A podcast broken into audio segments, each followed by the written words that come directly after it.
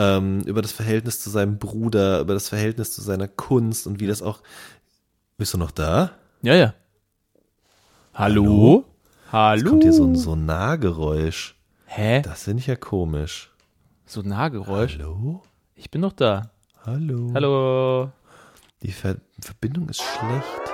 And it goes a little something like this. It goes a little something like this. A little something like this. And it goes a little something like this. A Little Something. Ein Podcast über Musik. Mit Kotaro Dürr und Jan Wehn. Hallo, wir sind's wieder, euer unzuverlässig zuverlässiger Musikpodcast A Little Something. Mein Name ist Jan Wehn und weil der Esel sich immer zuerst nennt, kommt jetzt an zweiter Stelle.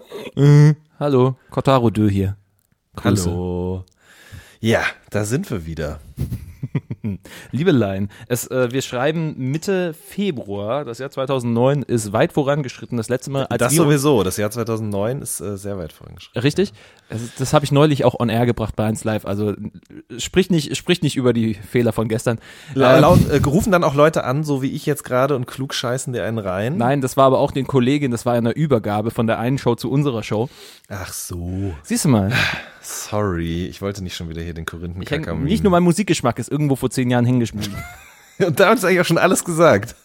Und das war wieder Little Something Folge. Liebe Freunde, ähm, wir haben uns das letzte Mal gesprochen in unserer Jahreszusammenfassung 2018 tatsächlich. Haben zwischenzeitlich das schöne Interview mit ähm, Hannes Wittmer rausgebracht, der jetzt gerade eben auf Tour sein sollte. Und ich äh, hoffe, alles hat bisher geklappt. Und meine Güte, also dieses Musikjahr, es ist schon ein bisschen vorangeschritten. Wir haben einige Sachen vor uns, einige Alben, ähm, die wir toll fanden, über die wir sprechen wollen. Aber es ist auch so in der Mu- Welt der Musik einiges passiert. Unter anderem ist mit dir eine Menge passiert, lieber Jan. Ja. Also mit mir nicht. Ja, also du hast was passieren lassen sozusagen. Und jetzt passieren Dinge mit dir. Heißt, du hast zusammen mit Davide Bortot ein Buch geschrieben. Und äh, das wird diesen Freitag erscheinen. Ja, das ist unglaublich. Es ist wirklich ein unwirklicher Umstand, den du hier gerade ansprichst und zutage förderst. Äh, ich kann es selber kaum glauben, wirklich. Aber es ist wahr. Äh, wir haben es ja schon mal an anderer Stelle kurz hier erwähnt. Irgendwie könnt ihr uns hören, heißt das schöne Stück und erscheint am Freitag nach fast anderthalb Jahren Arbeit. Ähm, ja, wa- wa- was soll ich sagen? Äh, kauft euch das Buch und lest es, wenn ihr was über deutschen Rap erfahren wollt. Ähm, ist wirklich ganz seltsam für mich, über das zu sprechen, womit ich die letzten anderthalb Jahre meines Lebens irgendwie gefüllt habe. Ähm, d- das Buch erzählt eben quasi über die ersten 30 Jahre des deutschen Rap, von den Anfängen bis, ja, sagen wir mal so, Mitte 2018, glaube ich, irgendwie, was dann produktionsbedingt bedingt einfach so ein bisschen den, den, den Cut oder das Ende dargestellt hat. Und ähm, wir haben wirklich mit allen wichtigen Leuten oder allen Leuten, die wir als wichtig erachten, gesprochen über diese Zeit und die Leute erzählen lassen. Es ist jetzt kein Buch, in dem ich oder in dem wir sozusagen eben eine Einschätzung geben über die einzelnen Strömungen, die Aufs und die Ups, sondern die Leute selbst erzählen eben, wie das alles so gewesen ist, wie das alles gekommen ist. Und ähm, wir sind jetzt mitten in der Promophase. Wir haben schon diverse Interviews gegeben für WDR 5, für den Bayerischen Rundfunk, für äh, das äh, Landshuter Tageblatt. Shoutout an der Stelle auch. Morgen früh um fünf steige ich auch wieder in Zug und fahre nach Berlin, weil wir dann noch einen Interviewtag haben, sogar tatsächlich auch. Und dann äh, feiern wir abends zu zweit äh, ins Release rein sozusagen und äh, dann kommt's raus, ja. Und dann äh, ist nächste Woche auch noch Release Party in Berlin. Da bin ich schon wieder da und äh, dann ist auch schon die Lesereise. Äh, mein Leben ist ein Rausch, so wie Olli Schulz sagen würde. Ja. Es gibt ja Antexter, ich habe das Buch noch nicht gelesen, aber es gibt ja einen Antexter, zum Beispiel bei äh, diversen Buchportalen, wo ihr euch äh, nicht nur Bücher, sondern auch Staubsauger kaufen könnt. Und die Anleser dort, die sind schon interessant, weil es funktioniert nach dem Prinzip ähm, Überthema und dann reden verschiedene Leute mit kleinen Statements über dieses Thema. Zum Beispiel, keine Ahnung, die ersten Artists, die sie gesehen haben, die ersten ähm, Schuhe, die sie sich gekauft haben, ähm, wie die Situation in, in Kindertagen war und der erste Kontakt so. Und dann gibt es so einzelne kleine Statements, das kommt einem vor wie in einer Doku, bloß halt in Schriftform. Das ist quasi wie so ein Transkript. So, ja, das aber lustigerweise ist mir das, dieser Vergleich erst gekommen, als es schon fertig war. Am Ende des Tages muss man sich das vorstellen wie das Skript zu einer Talking Heads Doku, ne? Also Talking Heads nicht im Sinne der Band für alle Leute, die zuhören und nicht wissen, äh, Sicher auch ich schön, meine. aber nicht das, was gemeint ist, ja? Genau, richtig, sondern eben das, wo eben die unterschiedlichsten Menschen äh, an der Brust abgeschnitten werden und ins Bild kommen, um über dieses oder jenes zu erzählen. Am Ende des Tages ist es eigentlich genau das. Und das war dann irgendwie auch äh, das, das, das, das schwierige Unterfangen, dass man eben diese Leute das erzählen lässt, aber eben nicht auf eine zweite Bildebene zugreifen kann. Oder zumindest wollten wir das nicht. Ne? Das heißt, ähm, wir wollten nicht irgendwie noch in dem Buch auftauchen als Erklärbären, sondern es sollte alles aus sich selbst heraus entstehen und sich genug sein. Und ähm, neben dem Transkribieren dieser zahlreichen Gespräche, die ja zwischen vier und fünf Stunden teilweise gedauert haben, war und wo ich bekloppterweise auch noch gesagt habe, das mache ich selber, weil ich nur mir vertraue, ähm, war das Anstrengendste eigentlich tatsächlich, oder das, das, das nicht das Anstrengendste, das klingt, klingt blöd und wird der Sache auch nicht gerecht, aber das Herausforderndste war eigentlich eben, diese Sachen so zusammenzuflicken und so hintereinander zu bauen und so einzukürzen, dass sie halt eben genau diese Erzählung ergeben, die von, von, von alleine funktioniert, genau. Es, es kommt einem vor wie das komplizierteste Scheißpuzzle der Welt. Äh, ja, so, ja, ja, ja, auf jeden Fall. Also es wäre ja auch Also, wirklich äh, so, ne? Du äh, hast, so, ein- so ein Puzzle mit 10.000 Teilen und du weißt nicht, wo du ansetzen sollst, oder? Also so kommt mir das eigentlich vor. Äh, am Ende war es auch genau das. Also diese, ich weiß gar nicht, wie man das nennt bei einem Puzzle. Zumindest bei so Kinderpuzzeln hast du doch auch noch so eine, so eine Unterlage, wo quasi eben das vorperforiert ist, ja. Ja, Äh, wo du halt weißt, okay, das Teil sieht so aus, egal was drauf ist, da kommt das rein. Und ähm, ja, so ähnlich war war es tatsächlich auch. Wir haben halt diese, ähm, diese Timeline äh, ra- äh, erdacht, sage ich jetzt mal, also wirklich ganz schnöde ein Zeitstrahl von 1989, 88 bis ins Jetzt und haben dann geguckt, was in den jeweiligen Jahren passiert ist, was vor allem ist daraus gekommen, wer hatte mit wem Stress, was war vielleicht auch so als grundsätzliche Strömung zu erkennen und ähm, ja, und haben die Leute dann befragt und dann mussten wir halt zusehen, dass das da in irgendeine Art und Weise jeweils re- reinpasst. Richtig. Also ich glaube, ein schönes Geburtstagsgeschenk für dich wäre es, würden wir alle zusammenlegen, also alle, die dich so kennen, für so ein 3D-Puzzle, welches am Ende dann den Kopf von Torch ergibt oder so. Ja, genau, ja, so, ja, das, oh, das wäre krass, Mann. Das in der, in der Box hätte es das geben müssen, ja. Das wäre wundervoll. Oder einfach eine Deluxe-Box von KKS, wo dann die Actionfigur von Savage drin ist. Ja, Auch richtig. Ah, Liebelein, das freut mich sehr, dass es so am Laufen ist. Das ist halt sich äh, sehr in Beschlag, aber auch zu Recht so, weil es ja letztendlich ein schönes Riesenprojekt ist. Ähm, soll ja jetzt nicht heute hier bei uns die ganze Zeit drum gehen, aber es ist schon richtig, dass wenn wir beide mal wieder zusammentreffen, ähm, auch mal kurz hier der, der Stand abgefragt wird. Wie geht's dir denn damit, Herzelein? Ja, mit der, mit der Buchgeschichte oder was meinst du jetzt? Insgesamt, Oder, du bist- ja. Ja, ich bin überall und nirgends. Nee, ist alles gut. Also ähm, ich freue mich wirklich sehr, dass das jetzt alles passiert und habe richtig große Lust auch, äh, Leuten davon zu erzählen. Ich bin total gespannt auf die Reaktionen. Am Anfang hatte man ja so ein bisschen auch so eine, ähm, wie soll man das denn nennen? Also ja, eine Angst, glaube ich, kann man das einfach auch nennen, äh, wie die Leute reagieren werden, ob äh, dann die da irgendwann auf einmal Vorwürfe im Raum stehen von wegen, das ist der letzte Scheiß, äh, wie könnt ihr sozusagen so auf das Grab von Hip-Hop spucken, hätte ich beinahe gesagt. Äh, das klingt jetzt natürlich total illusorisch, aber klar hat man auch mal diese Gedanken, dass man seinen Job nicht richtig gemacht hat. Das hat man, glaube ich, äh, sehr oft irgendwie, als jemand, der ähm, was rausgibt, aber wo wenig zurückkommt. Und ähm, aber das ist jetzt gerade eher so einer, sagen wir mal, ähm, dezenten Euphorie gewichen. Ähm, ich freue mich einfach, dass es rauskommt. Ich freue mich auf die Lesereise und auf alles, was danach kommt. Ähm, ja, und abgesehen davon äh, geht's mir einfach gut. Äh, ich äh, habe versucht, dieses Jahr mal äh, etwas ähm, geregelter anzugehen, also nach 18.30 Uhr nicht mehr zu arbeiten, am Wochenende nicht mehr zu arbeiten und es klappt erstaunlich gut die meiste Zeit. Ähm, Bist du denn mit Red Dead Redemption 2 schon durch? ja, sicher, sicher. das habe ich schon, äh, das habe ich schon in Weihnachtsferien gemacht. Aber seitdem auch die PlayStation nie wieder angerührt. Tatsächlich hat mir ein Freund, ein sehr guter, hat mir seine PlayStation 3 geliehen mit Red Dead Redemption 1. Ja. Oh, schön. Aber ähm, im Zuge des Vorbeiseins der Urlaubstage ist das Gerät einfach nie wieder angeschmissen worden. Ganz seltsamerweise besitze ich da eine total große Disziplin einfach.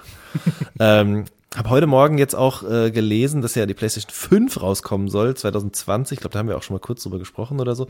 Ähm, und war dann schon so, ach, eigentlich könnte ich meine Vierer jetzt eigentlich auch schon verkaufen, äh, weil da wird ja jetzt eh nichts Besonderes mehr erscheinen für, kein besonderer Titel, oder? Oder siehst du das anders? Ähm, ich als ähm, Mensch, der zu viel seiner Freizeit in die unwichtigen Dinge des Lebens rein investiert, nämlich ins Zocken, äh, kann sagen, es werden so viele Blockbuster dieses Jahr noch erscheinen, von denen ich dir keinen einzigen jetzt nennen kann, weil mein Kopf gerade Klar. ganz woanders ist. Aber ähm, Na gut, es, bei dir macht es Sinn, weil du zockst ja wirklich halt wirklich nur in, in, in den Freizeiten und die wirst du sowieso nicht mehr haben die nächsten zwei Jahre. Dementsprechend Also, wer hätte das Gerät gerne? Äh, ich lege noch ein Freiexemplar vom Buch oben drauf. äh, nein, ich behalte die erstmal noch, ähm, weil, weiß ich nicht. Ja, na, wobei, nee, jetzt wird ja auch wieder Frühling und so, da hänge ich da eh nicht vor. Aber wir, wir werden sehen, was passiert. Lass, lass einfach Dinge passieren und ansonsten, Richtig, einfach du kannst immer noch später genug deine innere Marie Kondo aktivieren. Lass, lass mich dich anders nochmal beharken, lieber Ja. Wen. Denn ich habe diese Woche eine lustige kleine Meldung gefunden, die mich daran erinnert hat, dass man mit dem Schreiben von Promotexten ja auch Geld verdienen kann. Du tust das hin und wieder ja auch. Genau. Und ich habe die wundervolle Meldung der neuen Megan Trainer Pressemeldung gefunden. Und die war wirklich sehr bizarr zu lesen. Ähm, denn sie war ziemlich versext. Ja, ziemlich versext. We, ich zitiere mal daraus. We know you want to hear songs about all the hot newlywed sex. Ähm, Megan and Daryl Sabera, der heißt Sabera, aber Bay, sie haben seinen Namen in der Mitte als zu Bay geändert, also zu dem Sex, den Megan und Daryl haben. Und ab da geht's weiter. Es sind lauter seltsame Anspielungen in Richtung Megan Trainers Sexleben. Wer die Frau jetzt nicht mehr kennt, das war die mit All About That Bass vor drei Jahren oder zwei Jahren, die diesen Riesenhit hatte, wo sie äh, dicke Frauen feiert oder Frauen mit Hintern, aber im selben Atemzug auch dünne Frauen diskriminiert im Song. Aber da hat niemand drauf geachtet. Das ist ähm, irre. Und jetzt kommt sie zurück und kommt mit so einem Text da an und der ist erstmal so, äh, Moment, niemand äh, interessiert sich für den Song, sondern jetzt geht's erstmal nur darum, was ist in diese Frau gefahren oder ihre Marketingabteilung, dass das passiert. Hast du diesen Text auch gelesen? Was denkst du darüber? Ähm, ich habe den Text gelesen, nachdem du mir davon erzählt hast. Und das Ding ist, es gibt das ja alle Jahre mal wieder, äh, dass dann ein Pressetext so rausgenommen wird und zerpflückt wird. Ne? Ich, wenn ich mich nicht äh, ganz irre, dann hatten das doch auch mal die entweder die Prosecco-Leute oder Autokino-Leute, auch mit so einem Oli Bagno-Pressetext damals zum Beispiel. Ähm, aber auch die Jahre davor. Es gibt das ja immer wieder. Entweder Pressetexte sind wahnsinnig gut, total egal, oder aber saugroße Scheiße am Ende des Tages wie das Leben selbst fast, ja. ähm, ah, ähm, aber ich habe, also als ich gelesen habe, war ich so, okay, ich glaube, da ist sozusagen eigentlich der PR-Coup ist eher sozusagen darin verbaut, dass man das gar nicht fassen kann, wie dieser Text sozusagen konstruiert ist. Ähm, weil dann nämlich darüber geredet wird und dann wird natürlich auch wiederum über die Platte geredet und dann hat man das, was man will. Ja, ähm, ich also ich weiß immer nicht, wer liest diese Texte überhaupt. Ich habe immer das Gefühl, die Leute lesen diese Texte eigentlich nicht ähm, und wenn sie die lesen, dann nur, um sich darüber lustig zu machen, wie sozusagen reißbrettartig diese Texte entstanden sind. Es ist aber ja nun mal so, so eine Plattenfirma will halt eben quasi Menschen, die nie, von nichts eine Ahnung haben, eben quasi eine Ahnung davon geben, wer dieser Mensch ist und was auf dieser Platte passiert. Ähm, dass es dann aber so klare Vorgaben gibt, so von wegen, wir haben hier diese Kampagne und deswegen soll der Text sich bitte so lesen und kannst du bitte diese fünf Wörter mit einbauen, das äh, ist mir tatsächlich noch nie passiert. Ja, äh, ich habe aber tatsächlich auch schon mal ähm, ähm, Briefings bekommen. Das ist klar. Also ähm, von Leuten, die gesagt haben, das ist unser Künstler und das hier ist sozusagen sein Look and Feel. Und dann gab es tatsächlich so PDFs und da ist dann ganz genau drauf aufgelistet, wer der Künstler ist, was der vermitteln soll, was für ein Gefühl bei Jugendlichen, wofür der steht, ähm, was auf gar keinen Fall mit ihm assoziiert werden soll. Und das kriegt man dann schon manchmal auch mit an die Hand. Aber in 90 Prozent der Fälle äh, oder in 99 Prozent der Fälle, glaube ich, Ja. bin ich da schon mein eigener Herr. Dann läuft es halt so ab, man kriegt die Platte, man spricht mit dem Künstler und äh, verbindet das dann eben, quasi die eigenen Eindrücke und die ähm, Ideen des Künstlers zu seinem eigenen Werk zu einem ein oder zwei DIN A4 Seiten langen Text. Und äh, ja, Das, ich meine, man nennt es ja nicht umsonst Waschzettel. Und die Dinger, wenn wir am Receiving End der ganzen Nummer, also in den Redaktionen, dann tatsächlich noch physische Kopien bekommen, dann sind die Zettel zumeist das uninteressanteste, was man irgendwie kriegen kann. Das ist, wenn, also wenn es sonst wirklich nichts zu einem Künstler gibt, dann stürzt man sich schon auf den Waschzettel und schaut, was steht denn da so drauf. Und was für Sachen sind denn da irgendwie noch irgend, was, was haben Leute nicht sich irgendwie noch dabei gedacht? Weil das sind alles lebendige Wesen, die ihre eigenen Kommunikationskanäle bedienen, sei es Instagram, sei es Twitter. Und da was rauszuholen, ist im Zweifel aktueller und interessanter als das, was irgendwie, was irgendwie auf dem Waschzettel stand. Gehört halt irgendwie so zur Konvention, das ist quasi, ne, das ist wie die Bedienst Bedienungsanleitung für Künstler XY, wird mitgeschickt. Die, Bedienungsanle ja, die Bedienungsanleitung für Megan Trainer erscheint mir aber immer auf eins, äh, ist irgendwie immer vergleichbar mit der einer Sexpuppe. Das ist, ich finde das so schwierig bei, bei ihr. Das hat mich schon aufgeregt bei ihrem ersten Song, weil sie, der war genial gemacht. Der hat genau die richtigen Pop-Sensibilitäten angesprochen. Der war so auf 30er Jahre Swing angetrieben, gemischt mit Pop und aber gleichzeitig so, äh, gleichzeitig sehr empfänglich für alles. Das war so, ach, das, das war einfach sehr kalkuliert. Und jetzt kommt's wieder her und jetzt ist es wieder so dermaßen kalkuliert. Also diese Effektheischerei in ihrer Musik wie auch in ihrer Promo geht mir so auf den Sack. Ich glaube, du kriegst die, ich glaube, du kriegst die Leute nicht mehr anders. ja, Oder? Also das, das war so mein, mein, mein direkter, meine direkte Reaktion darauf. Die erste war halt so, ja, gut gemacht, weil jetzt wird drüber geredet. Und die zweite ist, ich glaube, du kriegst die Leute heutzutage immer seltener noch dazu, dir zuzuhören. Ja, ich meine, es ist ja deprimierend. Die Leute fahren auch langsamer an einem Unfall vorbei. Du kannst es nicht anders machen. Die Leute, die sind alle so natürliche Gaffer. Bei mir kommt automatisch, weil ich so ein guter Mensch bin natürlich, kommt dann natürlich die Antireaktion. Ich habe mir diesen Song nicht angehört. Ich fahre automatisch schneller an solchen Stellen. Ich hasse Menschen an so einer, in so in solchen Phasen. Ähm, ich meine, ich erinnere mich an der Stelle, dass du mal gesagt hast, dir war zum Beispiel dieser Hickhack um die Kendrick-Platte von vor zwei Jahren oder drei Jahren dermaßen zu viel, dass du das Album noch nicht mal gehört hast. Ja, Das ist so ein ähnlicher Effekt, oder? absolut. Klar, äh, anders sozusagen, ähm, wie sagt man denn, andere Auslöser dafür. Aber ja, auf jeden Fall. Also habe ich jetzt keinen Bock drauf. Ja. Was war's denn? so? Choo choo batch. The love train is leaving the station and you better get on board. Was da drin? Kann man sich steht. kaum ausdenken, ja. Megan's serving your insatiable thirst for dance ready bobs. Alter, halt die Fresse. Aber es ist doch auch so ein bisschen, ich meine, das ist jetzt echt ein viel zu großes Fass, um das aufzumachen, aber es gab doch neulich diese RTL-Show, moderiert von Kristall, oder war der da in der Jury, weiß ich nicht genau, wo es darum ging, äh, dass Frauen sich äh, vor mehreren Leuten irgendwie auf die Bühne stellen und die dann, die Jury dann entscheiden sollte, ob äh, die Frau dick ist oder schwanger. Ah, ja, ja, ja, das, Ne? das, war, das war so ein Screenshot und dann war nicht klar, ich bin mir immer noch nicht hundertprozentig sicher, ob das jetzt ein Fake war oder da, danach gab es eine Menge Diskussion darüber, die ganzen Artikel, das war im September letzten Jahres, ja. Ja, aber, genau das Gleiche könnte man ja auch diesem, oder für diese Vermutung könnte man ja auch den Pressetext anlegen. Ne? Kann ja auch sein, dass das genau darauf abzielt, dass eben dann Vulture oder Verge oder wer auch immer quasi eben einen Text schreiben mit verschiedenen Twitter-Embeds und man dadurch wenigstens irgendwie noch 50.000 Streams abgreifen kann.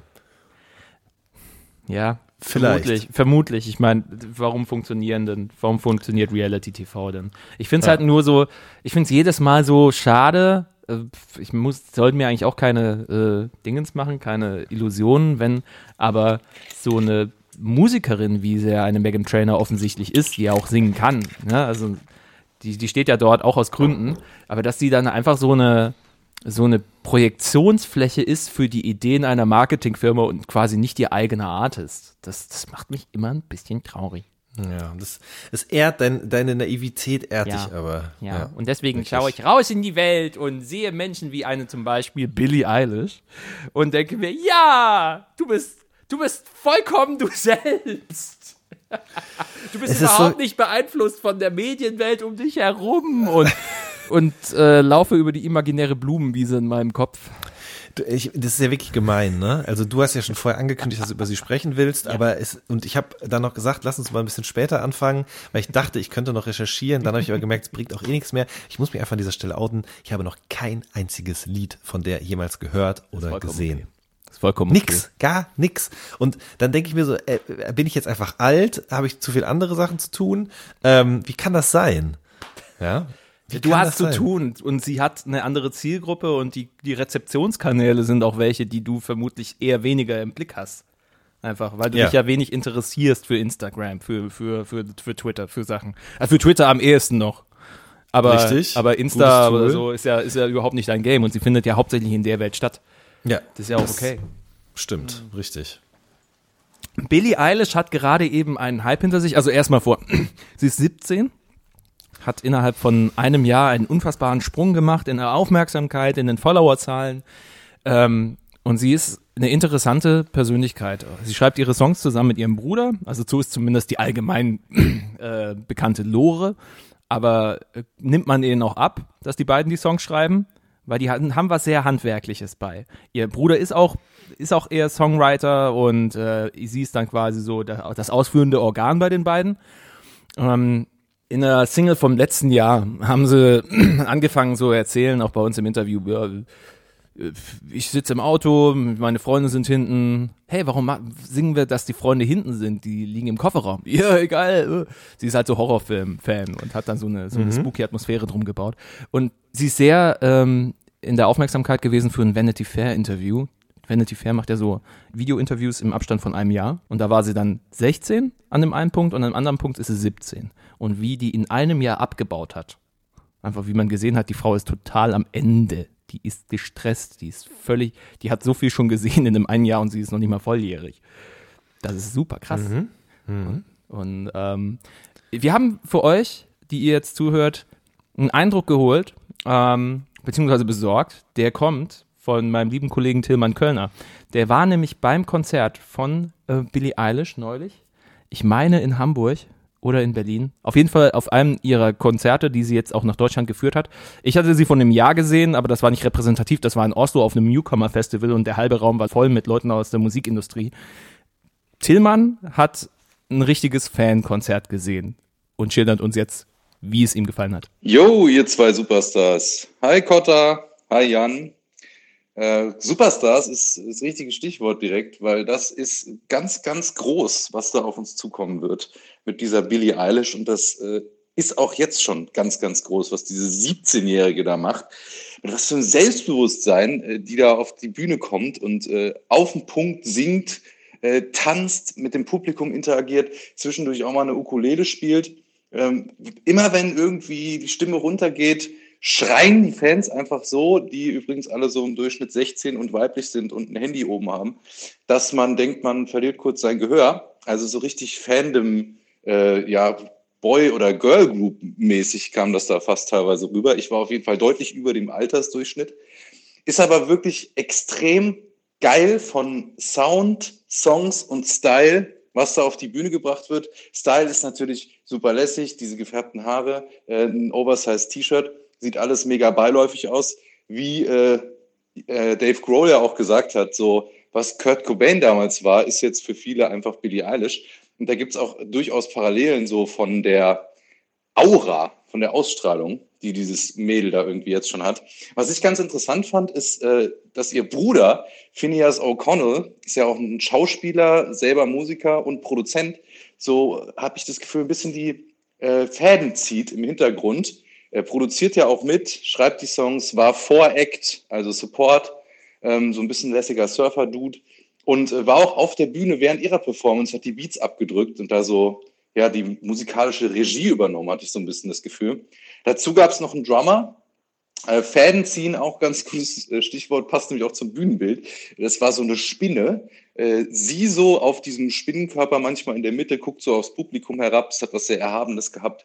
Und die Spinnenbeine waren wie so zwei Tore, die rechts und links so weggingen und äh, LED-Lichter waren, die unterschiedlich illuminiert werden konnten. Also auch ein sehr cooles Bühnenbild, alles sehr ausgecheckt. Da wird, glaube ich, nichts dem Zufall überlassen und äh, ich untertreibe nicht, wenn ich sage, wir haben es hier vielleicht mit der, äh, ja, weiß ich nicht, nächsten Madonna einer neuen Generation zu tun. Ich bin auf jeden Fall sehr gespannt, was da noch kommt und äh, ich bin Fan, obwohl halt gar nicht in der Zielgruppe wahrscheinlich.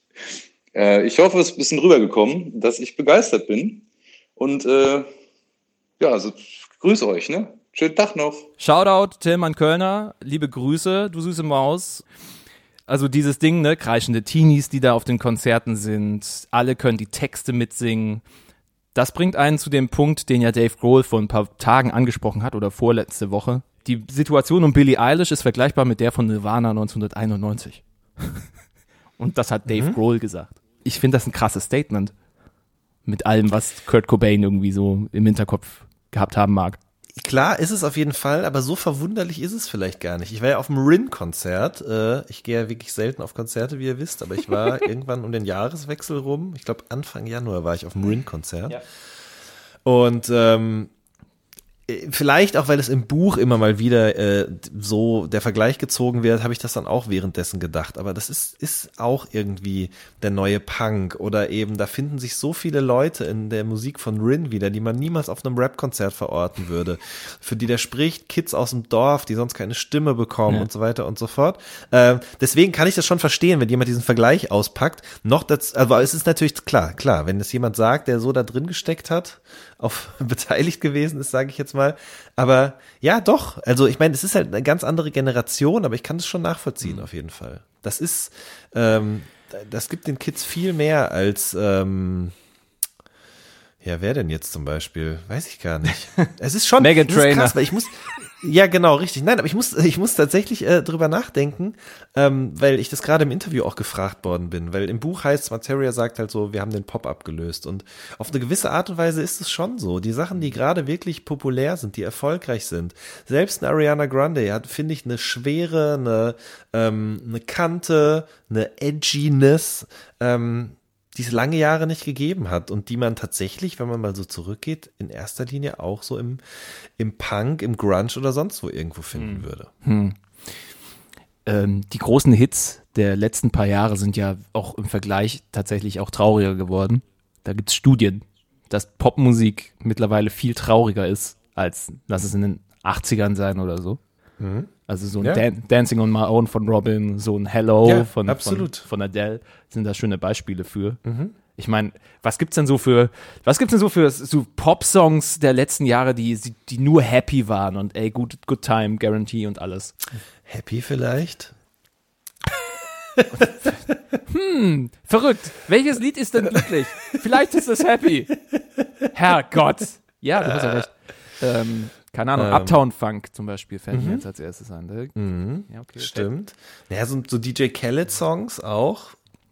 Aber ich sag mal so, die Schwere übernimmt oder zumindest ist sie auf jeden Fall nicht mehr wegzudenken. Ne? Ähm, auch, auch ein Song von einem Capital Bra zum Beispiel, die sind oft auch sehr traurig. UFO 361. Rin zum Beispiel, ich will, dass du mich brauchst oder so. Ähm, und ich finde, das geht halt auch über so einen klassischen Herzschmerz hinaus, deutlich. Also ähm, da geht's, da geht's um viel mehr, um viel größeren Schmerz, da geht's um, um Depressionen auch ganz oft und über viele Dinge, die eben nicht schick sind. Und das ist, glaube ich, der große Unterschied irgendwie zum, im Vergleich zu den letzten Jahren. Nicht schick, nicht aufgesetzt.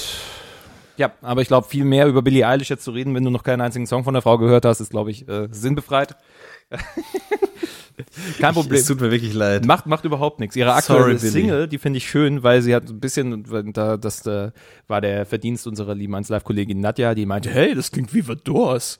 Und tatsächlich, wir haben dann ihren neuen Song, ähm, Bury a Friend heißt der Song.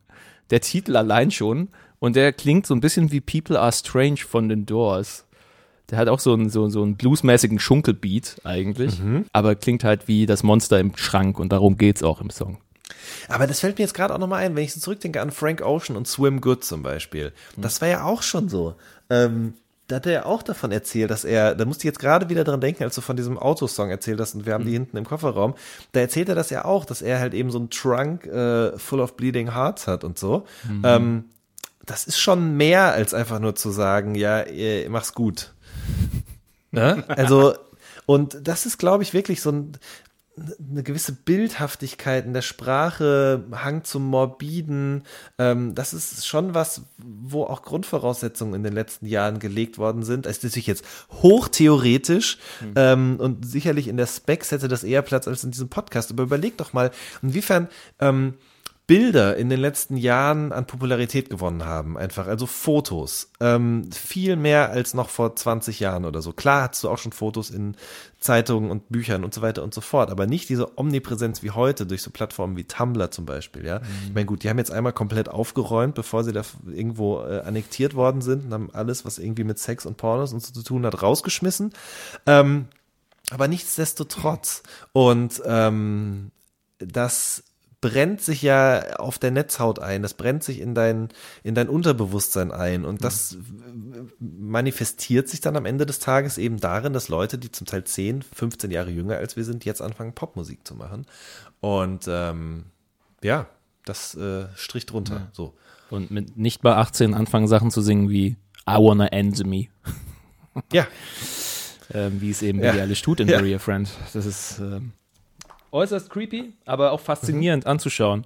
Das, das finde ich ja dieser, dieser Zwischen. Die setzen sich ja als Newcomer rein in eine Szene, die über Jahrzehnte gewachsen ist, die auch schon ihre eigenen Ikonen und tragischen Geschichten geschaffen hat.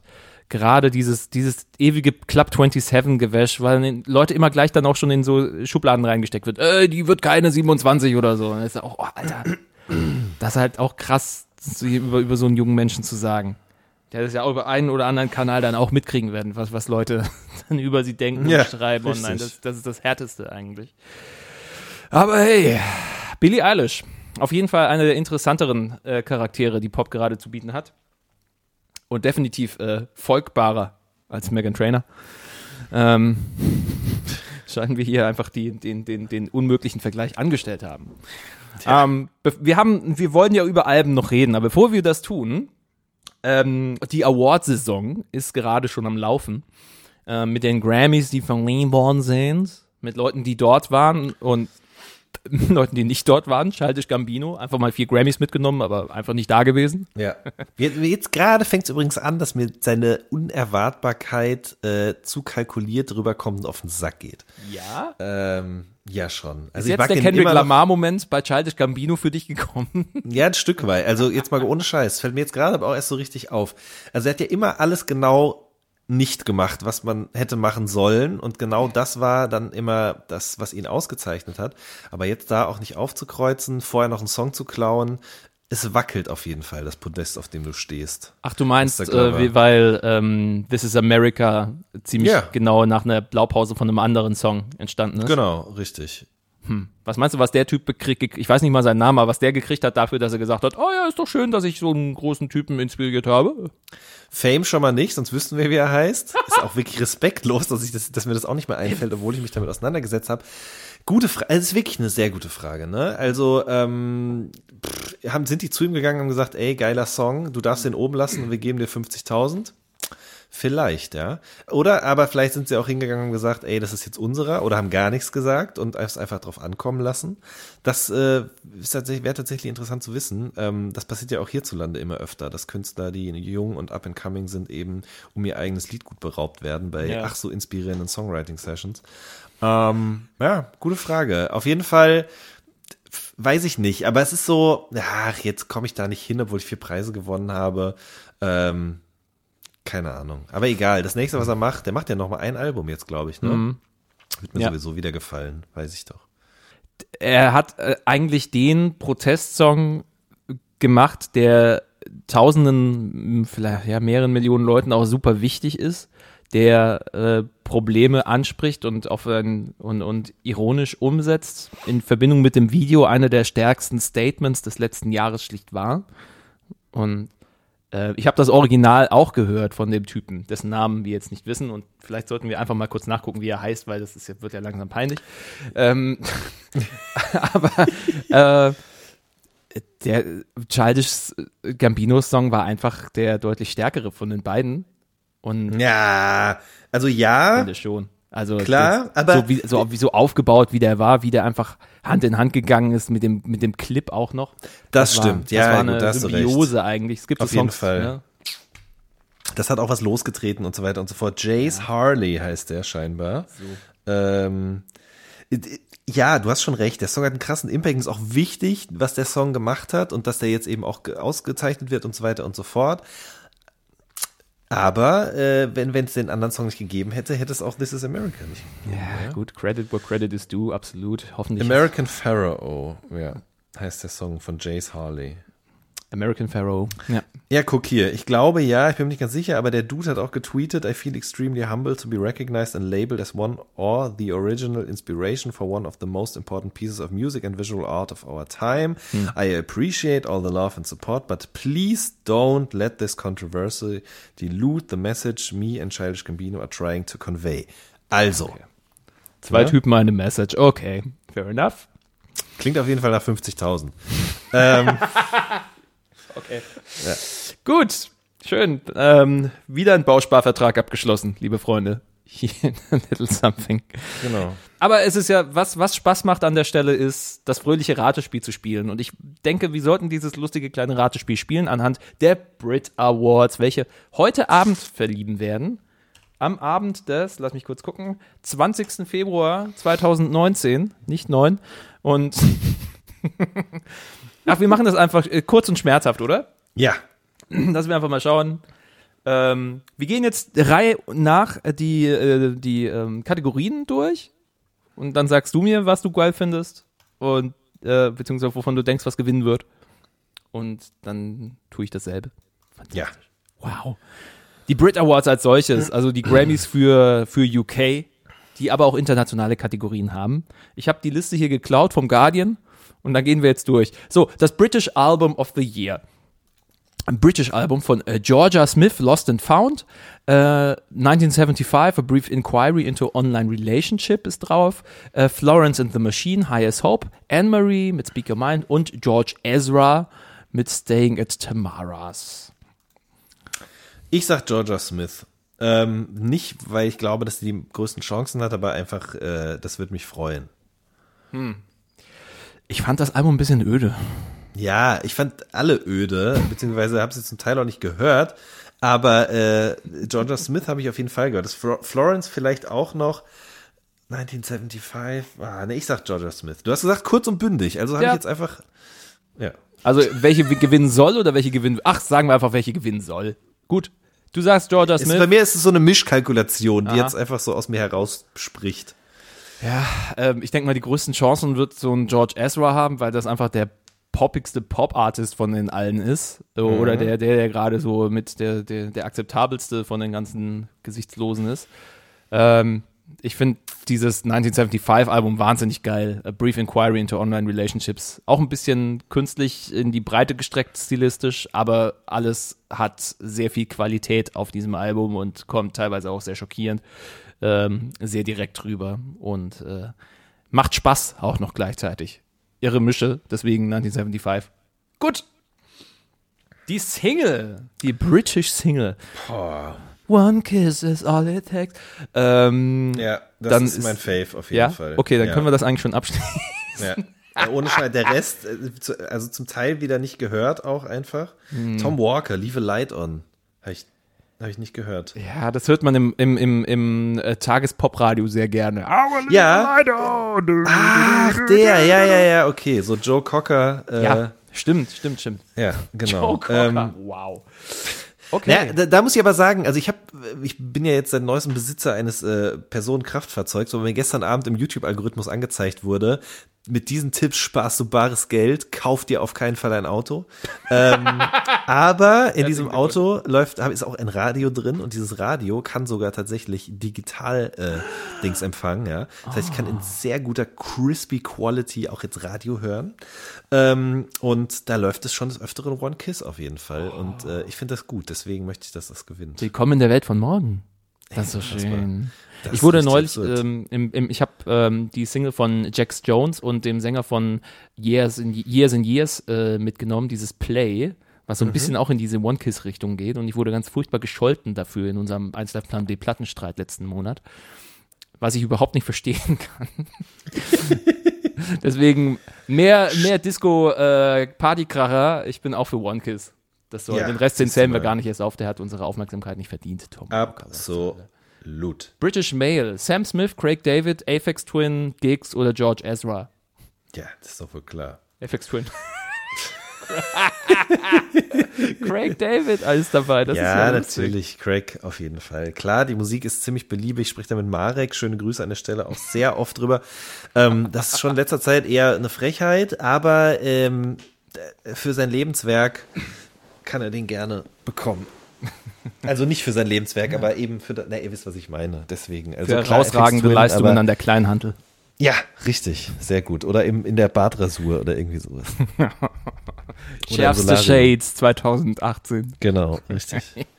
British Female, Florence and the Machine, Georgia Smith, Anne-Marie, Lily Allen und Jess Glynn.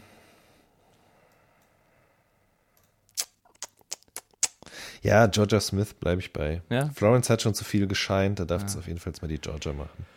Ja, das, Newcomer gehe ich mit. Anne-Marie kann Karate, aber Georgia kann mehr. Habe ich erzählt, dass ich mit Lily Allen mal bei Twitter in Kontakt stand? Nein. Ich habe ihr, sie, sie hat irgendwas geschrieben und ich glaube, ich habe sie, ich habe es nicht mal mansplained, aber da war irgend, irgendwas war unklar und dann habe ich so, war übrigens so. Also der, der, der, der, der Legende nach können wir jetzt sagen, ich habe Lily Allen mansplained.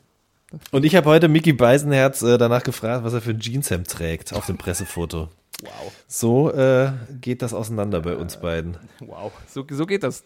Alles im Namen äh, toxischer Männlichkeit. Richtig. Oh Mann. Liebe Freunde, ich finde es so cool, dass Lily Allen nach wie vor halt äh, Ja. bei ist, ne? Ja, absolut. Ja. Muss ich auch sagen. Ja, wofür wir es dabei sein, Preis kriegen, ist immer die dümmste Nummer. Aber Ich halte jetzt die Fresse. So, British Breakthrough. Da, da, da besteht die Chance, ein paar Sachen nicht zu kennen. Mabel, Ja. die Idols, ähm, Ella May, Tom Walker und Georgia Smith. Du kennst meine Antwort. Ja, komm. Und. Das, ja, es ist halt wirklich so. Ich weiß auch nicht, woran das liegt, dass ich da so eine Abneigung habe, da mir mehr irgendwie drauf zu schieben, aber ja, Georgia Smith. Ich wäre für Idols, sie werden es nicht werden. Ich bin, ähm, ich bin da schon ein Fan von ihrem Album auch von letztem Jahr, sehr. Habe ich auch da in meinen Top Ten genommen. Die machen so, also grob gesagt, machen sie, machen sie Punk gegen Sexisten. Also an vielerlei Stellen. Und äh, verhöhnen äh, klischeehafte Mannsbilder. Ich finde das so irre, denen zuzuschauen und gleichzeitig zu beobachten, wie so eine Working-Class-Band wie die Sleaford Mods und die Idols sich in der britischen Presse bekriegen gegenseitig. Das tun sie tatsächlich. Die Sleaford Mods aus Nottingham, die ja wirklich so, so dieses Working-Class-Ding leben und daraus äh, Inspiration schöpfen ähm, für, für ihren Punk-Entwurf.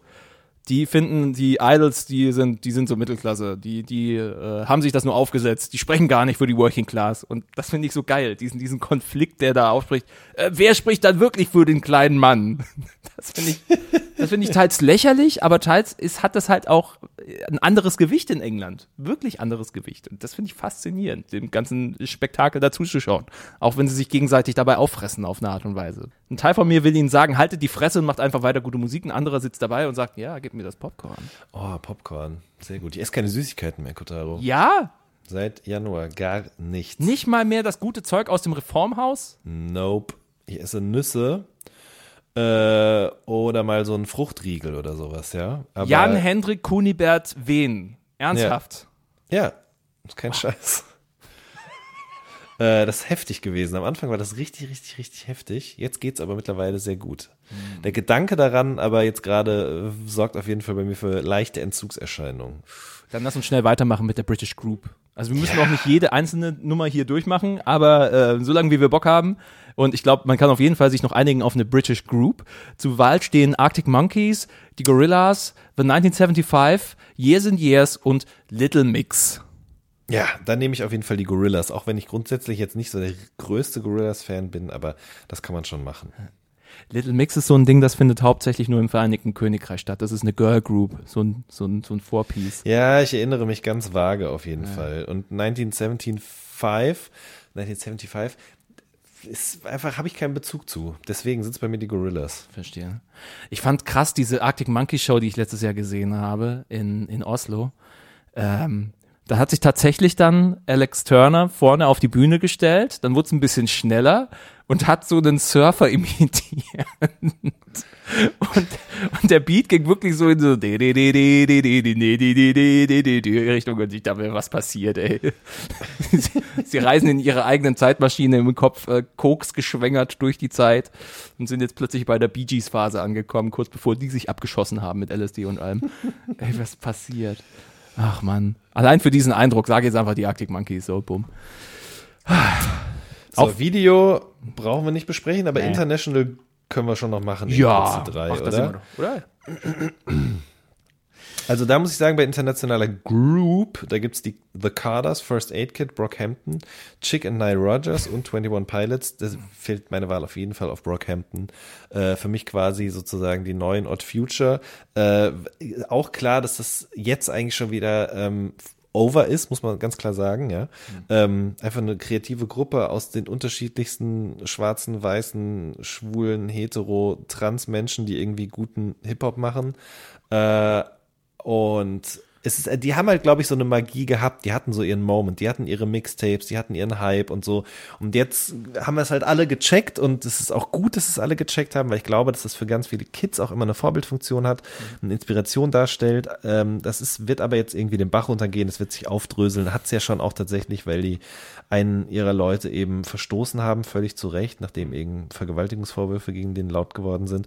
Ähm, aber nichtsdestotrotz würde ich ihnen gerne den Schein gerne noch geben. Das fände ich auch richtig.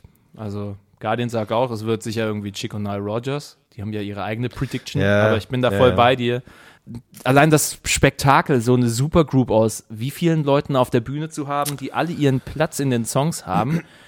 Die Nummer mit dem, mit ihrem Aushängeschild, das war natürlich scheiße. Das hat die, das hat den voll die Bremse reingehauen und das Album, was sie da vorbereitet haben, haben sie abgestoßen und ein neues Genau. aufgenommen. Das war dann wie ein sehr spektakulärer Rap-Pop-Unfall, der schwer anzuhören war, dieses Iridescence-Album. Es gibt ja Leute, denen gefällt das sehr. Okay, klar, es war, es war auf jeden Fall äh, progressiv, wenn wir es mal so nennen wollen. Ich fand es war eher eine ziemliche Katastrophe für die Tatsache, dass die so einen geilen Entwurf Ja. von Rap und Pop davor gebracht haben und so einen dann mitgeschliffen haben. Auch, auch ähm, hin und wieder sehr kratzig, aber immer noch mit einem Plan. Und das Iridescence-Album, das hatte irgendwie keinen Plan. Das Ja, Chaos. das stimmt schon. Äh, checkt auf jeden Fall mal die Nadwa-Folge mit denen, das, die war sehr nice. Ja. So, jetzt machen wir noch International Female und International Male, da sind wir, glaube ich, durch. Richtig, ja, das ist äh, ganz klar, da brauchen wir nicht drüber diskutieren. Das geht natürlich an Cardi. Cardi, ja? Äh, ja, auf jeden Fall. Ich Bin immer noch so unentschlossen, wie ich sie finden soll, ganz ehrlich. Nein, die ist die beste, wirklich. Also, da, also ich meine, gut, das ist ja Geschmackssache, aber lass sie nicht mit mir diskutieren. Wirklich, die ist einfach heftig.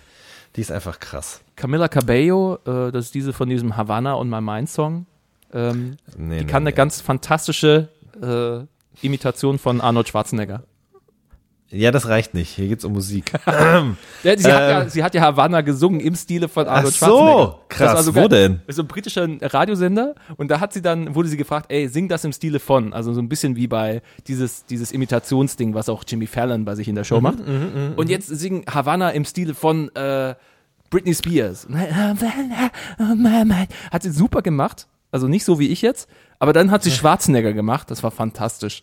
Das war einfach wie, wie so ein Panzer im, im Körper einer kleinen, sehr attraktiven, zierlichen Frau. Havana, unana. Das war super. Heftig. Äh, sehr heftig. Ähm, ja, aber Janelle Monet, Ariana Grande, Christine and Die the haben auch alle schon, also zumindest die ersten Ja. beiden, die du jetzt genannt hast, die haben alle auch schon wieder mal ihren Schein gehabt, wie ich gerade schon mal gesagt habe. So, Mhm. deswegen Cardi auf jeden Fall. Das würde mich freuen. Ich wäre für Ariana Grande, weil ich sie irgendwie den interessanteren Artist finde, aber soll es so sein. International Male. Drake, Eminem, Kamasi Washington, Shawn Mendes, Travis Scott.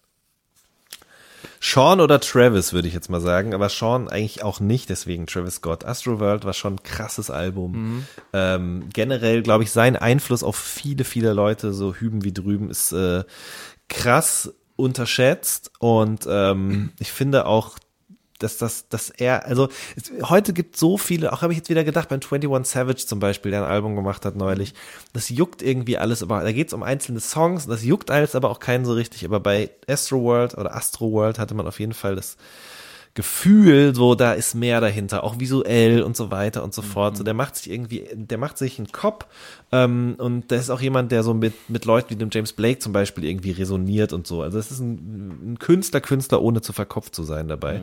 Deswegen Travis Scott auf jeden Fall. Wäre ich auch dafür. Ich meine, klar kann man immer für Drake votieren.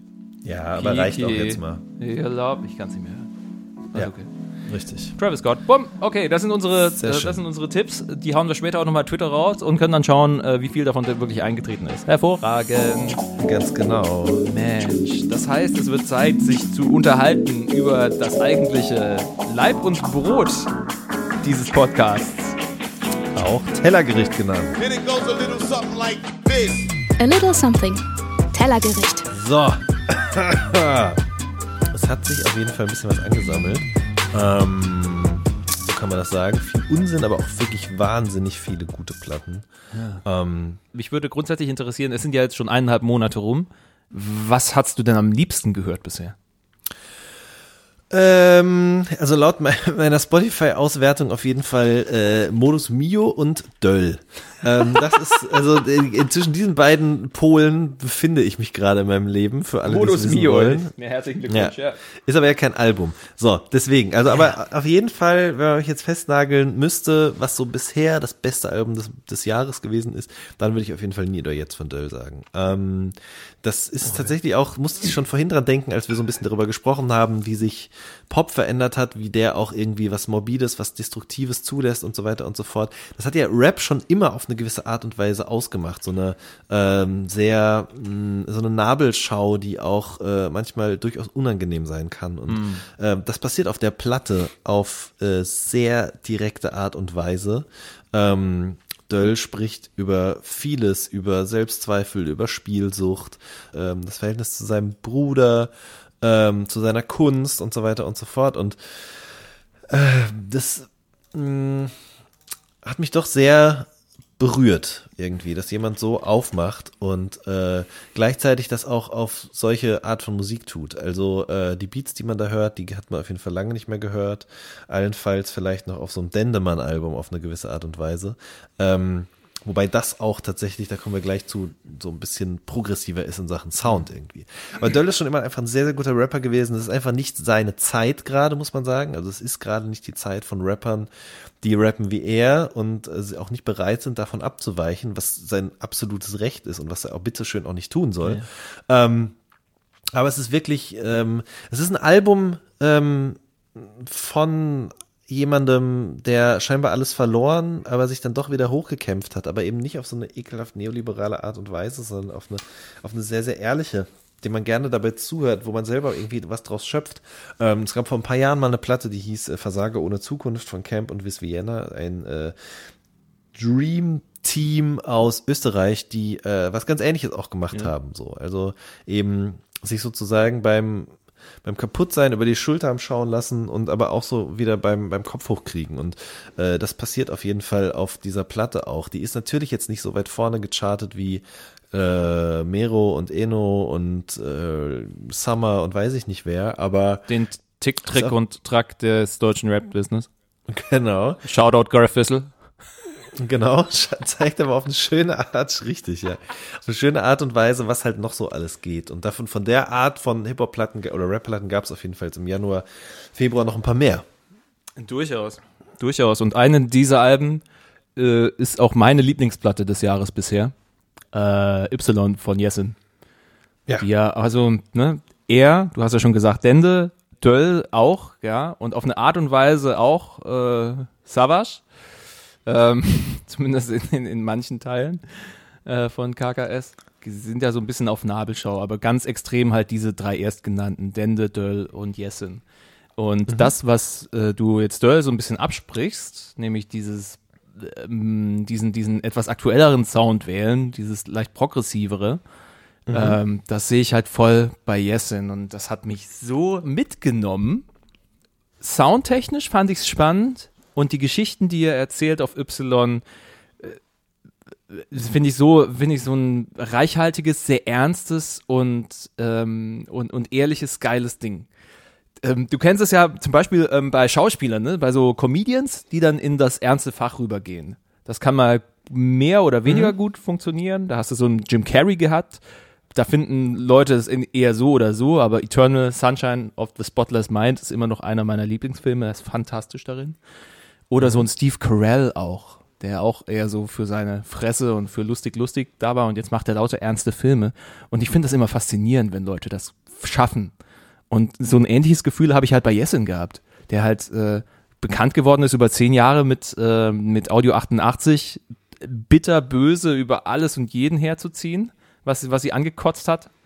Ähm, und jetzt halt so dermaßen äh, so, so auf so eine, das Emotionale rauszuholen, sei es jetzt in Junkies zum Beispiel, wie er dann über darüber rappt, wie er Leute selber zu Drogen gebracht hat. Oder wie viel Gedanken überhaupt hinter dem Opener Haare Grau stehen. Als wir darüber geredet haben im Plan B-Interview, dass er einfach gesagt hat, okay, dieses immer nach vorne gucken und sich äh, ständig weiterentwickeln wollen und ähm, das in einen Song zu verpacken, diese Art und Weise, fand ich super. Ja, bin ich definitiv bei dir. Ähm, an zwei, drei Stellen ist es musikalisch einfach überhaupt nicht meins, aber ich ähm, kann den Mut oder die Idee auf jeden Fall anerkennen und verstehen. Äh, es gibt aber auch, wie du auch schon gesagt hast, einfach Songs, die mich wirklich ganz eiskalt erwischt haben auf der Platte. Ja. Ähm, da gehört zum Beispiel zu, äh, ich muss gerade eben nachgucken, weil es mir jetzt gerade der, der Name, 1985 genau was, doch, ich war mir nicht mehr sicher bei Ja, der ja. Jahreszeit, ob 86 oder 85. Ähm, ist einfach ein, ein tolles Lied. Äh, ich habe mit ihm auch drüber gesprochen. Der sagt halt auch so, ja, ähm, das war so sein Versuch, einen Moses Pelham Song zu machen. Ganz plakativ gesagt jetzt, ja. Und ich finde, es funktioniert halt Ja. schon irgendwie auf eine gewisse Art und Weise sehr gut. Äh, Meteoriten mochte ich auch total gerne. Äh, Panzerglas auch. Ja. Und äh, vor allen Dingen ist es aber Y, der, äh, der Titeltrack, der mich sehr berührt hat.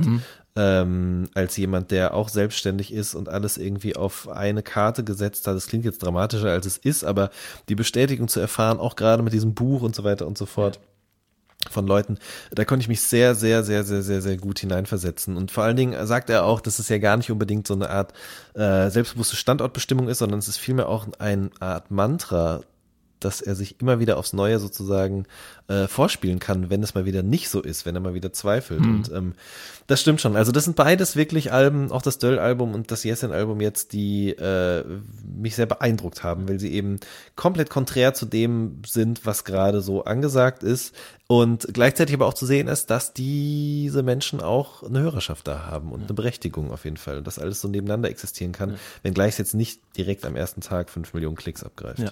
Also was er ja auch gemeint hat, dass er an Y besonders lang saß, anscheinend sieben, acht Versionen des Songs, die es gab, bis das Ding final Das stand. wusste ich gar nicht, ja. Das, äh, Das, Ja. das, das trifft dich, ne? Also wenn, wenn du schon so ein Ding dir hinstellen willst, an das du dich auch selber halten kannst, dann ähm, brauchst du halt Ja. noch ein bisschen länger, wohingegen dann ich so- schön fand, alle sprechen ihn auf dieses Autotune-Ding an und wir mussten, wir konnten uns auch nicht zurückhalten, aber es fand so schön halt, wie er erzählt hat über Abendland, dass der Song ihm super einfach dann von der Feder ging und äh, dann einfach es sich am besten angefühlt hat, das zu singen und Autotune drüber zu legen und äh, so gesehen kann man eigentlich sagen, dass die prekäre Lage Deutschlands dazu geführt hat, dass ich jetzt Autotune nutze. Ihr habt ihr euer Entschuldigen. Ich habe sehr gelacht. Es war ein sehr angenehmes Gespräch, super angenehmer Typ. Ey, ey, ey, ey, ey. ja, Und absolut. Hey, ähm, eines der Alben-Highlights, definitiv. Muss man ein bisschen reinfinden, wenn man die anderen Audio 88 und Jessen Sachen kennt, aber lohnt sich. Ähm, du wir haben jetzt mehrfach Dende schon angesprochen. Wie fandest du denn da nicht für? Du warst ja sehr gespannt. Sehr gut. Ja, ich war auf jeden Fall sehr gespannt äh, und in großen Teilen finde ich es wirklich sehr, sehr gut. Äh, es gibt so ein paar Songs, die sind einfach nicht so meins, aber das muss ich fairerweise sagen, die gab es auch schon auf Gefährliches Halbwissen und die gab es auch auf zwei. Und ähm, ich erwarte auch grundsätzlich nicht von einem Künstler eine Platte, die mich komplett begeistert von vorne bis hinten. Ähm, tatsächlich äh, bin ich wahnsinnig begeistert von, von zwei Songs vor allen Dingen. Ähm, zum einen ist, wobei eigentlich drei tatsächlich eher müde ist das, glaube ich, mit dem Hildegard Knef-Sample. Ja. Ne? Das ist Ähm, fantastisch. was- das ist eine super was Idee. mega ist, auf jeden Fall. Ja, aber sie ist nicht neu. Kotaro. Ja, ich weiß. Äh, sie ist ja schon auf Insel meiner Angst, wurde schon quasi Dendemann gecuttet aus ihren Vocalspuren. Aber Mann. klar, Ja, ja. also das ist äh, grandios. Also weil genau das ist, glaube ich, sozusagen die Überführung dessen, was Dendemann schon immer ausgemacht hat ins Jahr 2000. 19. Also diese Auseinandersetzung mit Samplequellen und so weiter und so fort. Ähm, den, den mochte ich sehr gerne. Ich mochte aber vor allen Dingen auch sehr gerne Begeisterung mit den Beginnern. Ähm, den den Daniel-Part finde ich jetzt nicht so berauschend. Ähm, aber äh, der Song Wobei, ist eigentlich egal. Also klar sagt er da Daniolo und man packt sich an den Kopf, aber ähm, Er kommt halt rein, lass ihn halt. Die Türe ist offen. Daniel steppt in den Raum. Ja, er kommt rein. Aber es geht, glaube ich, mir weniger darum. Ich finde das so krass, dieses Lied. Zum einen die, die Idee, also eben diese verschiedensten Vocal Cuts von Motrip über Curse bis Rata und Ever.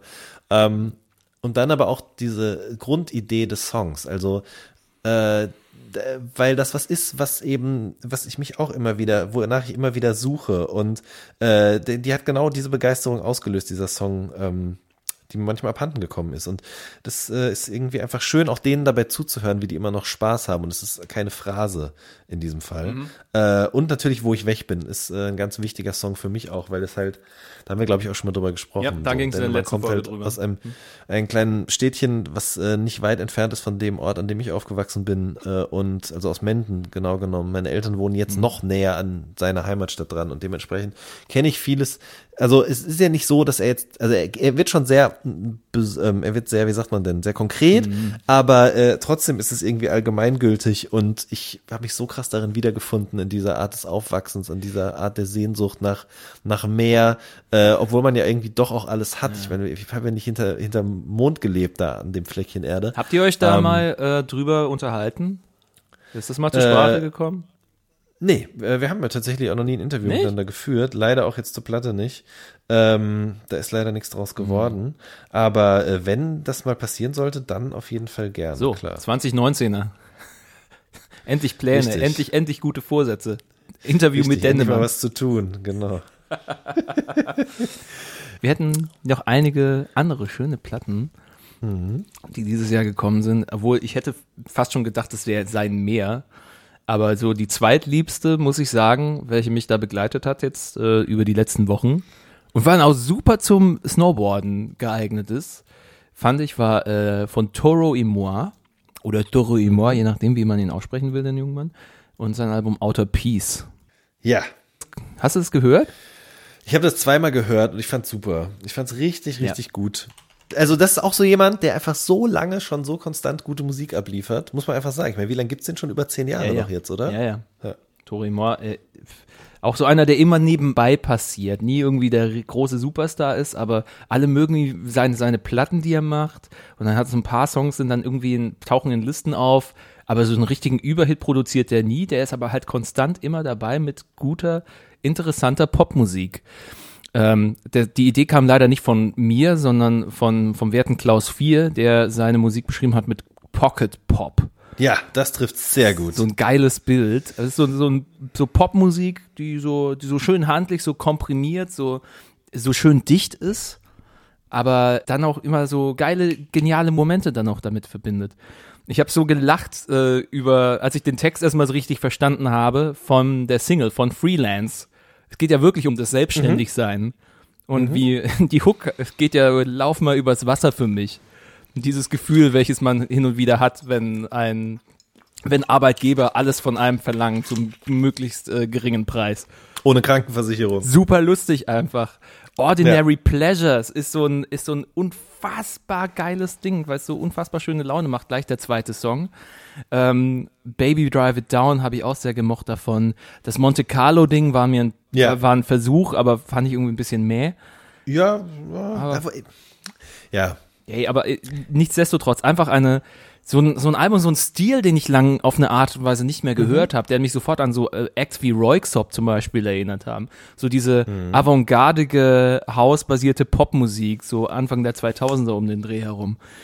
Das finde ich fantastisch. Also das hat wirklich sehr viel Spaß gemacht. Tolles Album. Outer Peace, Toro More. Ja, definitiv. Hat mir sehr viel Spaß gemacht und irgendwie habe ich mich einfach auch gefreut, dass ich von diesem Menschen nicht enttäuscht werde. Nie, noch nie. Kann man sich dran halten. Schön, das schön, dass es sie noch gibt. Das, Ja. das Manufaktum der Popmusik. Toro Moi. Ah, naja. Ach ja, es gab viel Hype viel ähm, gespannt sein um die neue Platte von James Blake. Ja. Assume Form. Äh, also habe ich ein halbes Mal gehört, muss ich ganz ehrlich sagen. Ich finde, also auch schon seit der letzten Platte juckt mich das einfach überhaupt nicht mehr. Ähm, es ist leider genau das Gegenteil zu Torre et Moi. Ähm, ich meine, ich weiß auch nicht, woran das so genau liegt, weil die Platte und die Idee dahinter, die fand, ich schon beeindruckend und ich finde es auch einfach krass zu sehen, wie jemand irgendwie ähm, mit Talent gesegnet ist, äh, anfängt rumzufrickeln und auf einmal einer der größten Popstars der Welt wird und von Großbritannien aus quasi die ganze Welt übernimmt und ihm so sogar so verschlossene spinnerte Rapper und Produzenten wie Metro Boomin oder so zu Füßen liegen, ja. Ähm, aber mir ist das alles zu konstruiert, zu gefühlig, zu schwer, zu schwierig. Ähm, gleichzeitig aber auch irgendwie so super seicht. Juckt mich einfach nicht mehr. Da höre ich mir lieber wieder CMYK an, von dem zum Beispiel. CMYK, ja. Oder halt eben auch die erste Platte, weil die ist immer noch grandios. Aber das hier hat einfach überhaupt nichts in mir ausgelöst. Tut mir leid. Oder so zertifiziert kaputte Typen wie Joji. Ja, genau, ja, aber das ist, die sind halt wirklich kaputt. Und bei James Blake habe ich immer das Gefühl, so, der, der hat einfach nur heute Morgen noch nichts gefrühstückt oder so. Das ist vielleicht die schönste Beschreibung, die ich jemals über James Blake gehört habe. ähm, ich muss sagen, es gefallen mir einige Sachen von dem Album sehr. Aber äh, sie sind für mich nicht so, fühlen sich nicht so geschlossen an wie jetzt zum Beispiel bei Toro Emor. Ja, Äh, Der erste Vergleich hätte ich wäre, dass du hast eine geile Packung mit geilen Pralinen, so alle für sich sehr, sehr schön anzugucken. Bei Toro Imoir und bei James Blake, da ist irgendwie immer ein, zwei Pralinen sind schon angestochen und das ganze Alkoholzeug verteilt sich in der Packung. Also es fühlt sich teilweise so, es ist James Blake, man erkennt ihn an jeder Stelle wieder. Da ist schon eine Idee dahinter, absolut. Aber da ist viel Redundanz hin und wieder zwischen so Perlen, die es dann auch gibt, so, so ein Barefoot in the Park. Oder dieses Can't Believe the Way We Flow. Endlich hat der Mann auch mal gute Laune. Das ist aber, finde ich, auch mal so schön. Lass uns nach Hause gehen und über die Leute lästern, die wir getroffen haben. Finde ich so ein wunderschönes Zitat, was man in den Song packen kann. Habe ich sehr gelacht bei, was bei James Blake sehr selten passiert. Überhaupt, äh, Artists müssen mich zum Lachen bringen, damit ich sie gut finde. Nein, aber es ist halt dieser Wechsel zwischen diesen vertrackt schönen Kompositionen, die er hat, die einen auch mitreisen und dann wieder so dahin wabernde Fickmusik für sehr traurige Menschen. ja. Auch ein sehr schönes Bild hat eine ähm, Bekannte gebracht, nämlich äh, James Blake. Das ist so Musik, wenn man sich in der Bade, wenn man gegen, wenn man in der Badesanne sitzt und sich gegenseitig in den Mund weint. Oh Gott. Ja, aber das trifft's vielleicht. Das ist alles sowas, da will ich nichts mit zu tun haben, da kann ich nichts mit anfangen.